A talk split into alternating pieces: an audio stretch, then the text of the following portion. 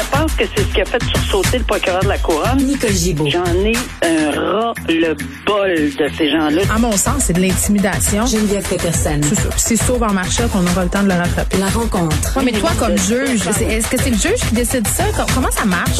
Oui, oui, oui, oui, oui, oui, oui, oui. C'est le juge. La rencontre Gibault-Peterson. Salut, Nicole. Bonjour, Geneviève. Bon, écoute, on a ce procès de la belle-mère de la fillette de Granby qui commence aujourd'hui, là.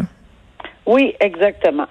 Euh, puis ça commence, juste pour euh, expliquer un petit peu, là. Oui. Euh, ça commence euh, de façon assez générale, de la même façon, c'est-à-dire par un discours d'ouverture qu'on appelle. Le discours d'ouver- d'ouverture par le DPCP, la couronne. Pourquoi? Parce que c'est la couronne qui doit prouver hors de tout doute raisonnable toutes les infractions. Donc, elle est accusée de meurtre deuxième degré et est accusée de séquestration.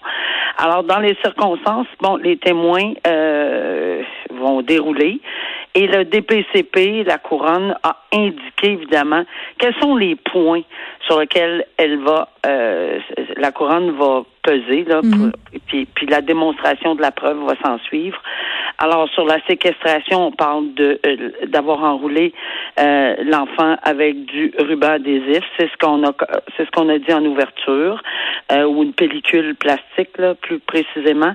Euh, bon, on a également entendu que l'enfant était décédé euh, le lendemain de après que le policier l'ait trouvé sur les lieux. Donc et l'appel du 911, il y a, il y a plusieurs il y a plusieurs témoins qui vont circuler. Euh, on a fait des constatations, évidemment. On le, dit- on dit à la cour. Qu'est-ce qu'on a constaté sur le corps? C'est assez troublant d'entendre les témoignages, mais ça, la couronne le dit d'entrée de jeu au jury. A dit aux membres du jury, écoutez, vous allez entendre des témoignages, vous allez entendre, euh, vous allez voir euh, des photos. Il y a plusieurs choses qui vont évidemment être perturbantes et et on a mis en garde les jurés. Puis c'est, normal. J'ai passé à travers, euh, puis je, reviens souvent à ceci parce que ça, ça, ça- évidemment, ça avait dépassé l'entendement. Puis euh, le procès de Turcotte qui avait, qui a été trouvé coupable d'avoir euh, assassiné ces deux jeunes enfants par 46 coups de couteau. Là.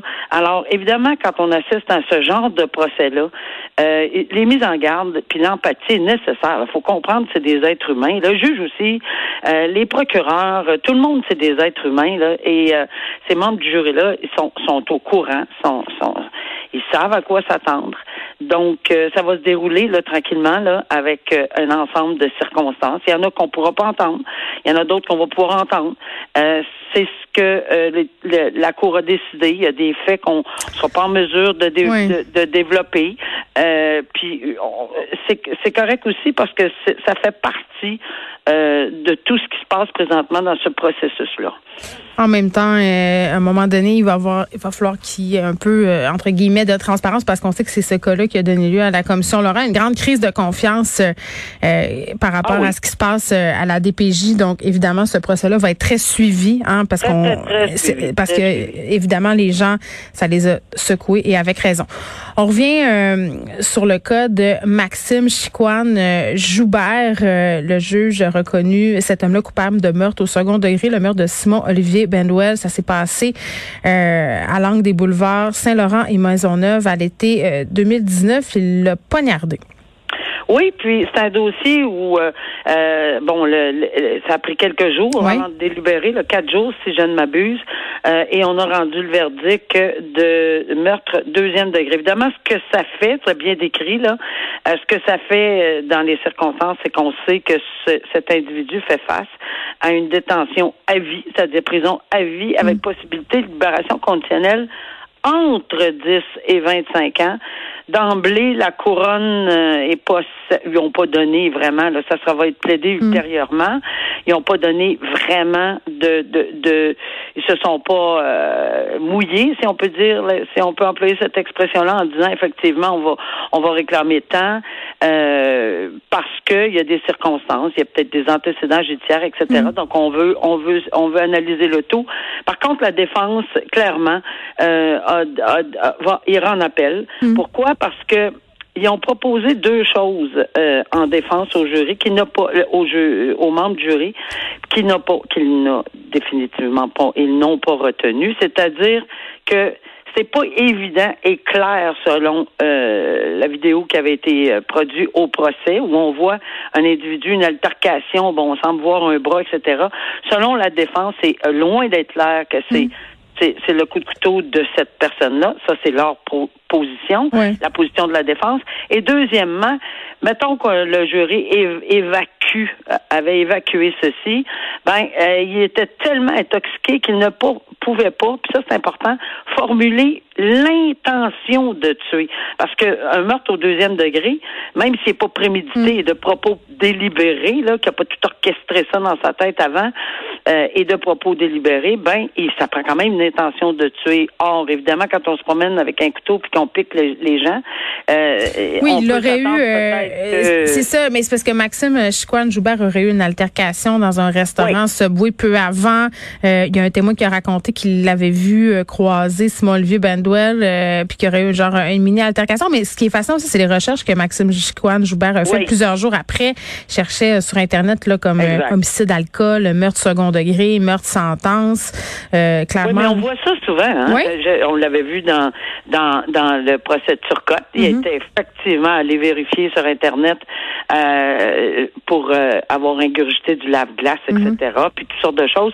Oui, les gens souvent vont faire des recherches, puis c'est ça les enquêtes euh, pointues. On retrouve ces, ces recherches, ces, dans ces recherches-là souvent des liens. Alors ici, le jury a et le jury a évacué les deux théories de la défense, c'est-à-dire que c'est clairement pour eux lui qui a euh, l'accusé qui a euh, poignardé le jeune homme. Et deuxièmement, ils n'ont pas adhéré à la théorie là qu'il n'avait pas une intention parce qu'il était trop en état. Ça, c'est un point de droit que j'ai j'ai entendu l'avocate de la défense dire que mm. c'est clairement quelque chose qui l'a surpris et qu'elle va l'en appel. On se parle euh, de quelque chose qui a attiré mon attention, Nicole. Puis c'est assez particulier. Là. Une Ontarienne qui a dû faire face à de nombreux obstacles. Elle a poursuivi son frère en cours pour des abus sexuels.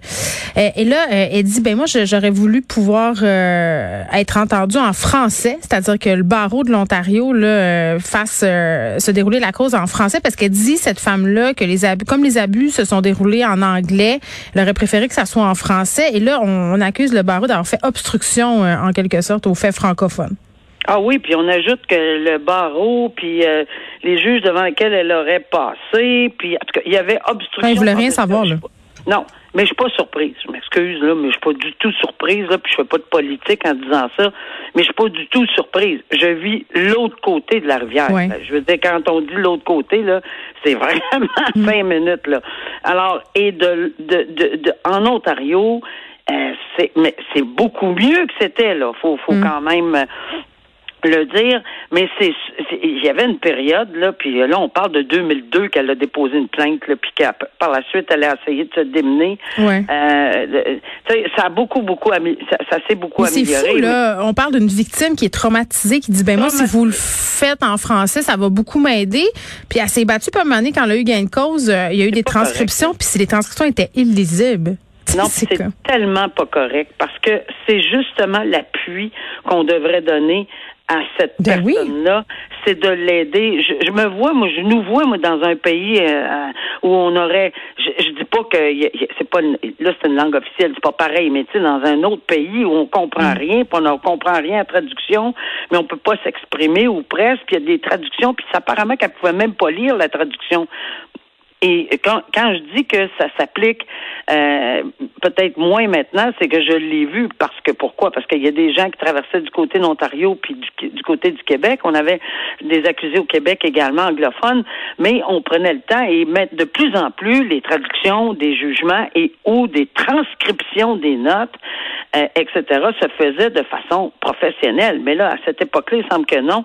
Puis elle a resté marquée et avec raison. Pas fait très bien mm. d'envoyer une lettre au procureur procureur général, mais là, ça, ça me, ça me frustre un peu en disant le procureur général d'Ontario et la ministre des Affaires francophones ont été sont au courant de ceci, mais là, ils se relancent à moi ça ça le, le lançage de balles ça me fait tout le temps sourire Alors le bureau du procureur général il indique qu'il va pas répondre à madame parce qui c'est le barreau de l'Ontario qui est un organisme autonome. Donc non, c'est pas nous, c'est le barreau. Puis le barreau dit ben non, nous on va améliorer notre, on va améliorer. Y a-tu quelqu'un qui Mais c'est comme si c'était un caprice. C'est ça qui me choque moi. C'est comme si cette femme-là faisait un caprice puis qu'on dit hey, garde toi là. Non, c'est pas un caprice. Puis je vais te dire, euh, je suis euh, assez bilingue, merci là, et euh, j'ai dû m'exprimer dans les deux langues dans ma vie. Hmm. Puis à rendre des jeux. Puis je suis vraiment plus confortable, même si je viens d'une famille très très bilingue. J'ai pas de problème.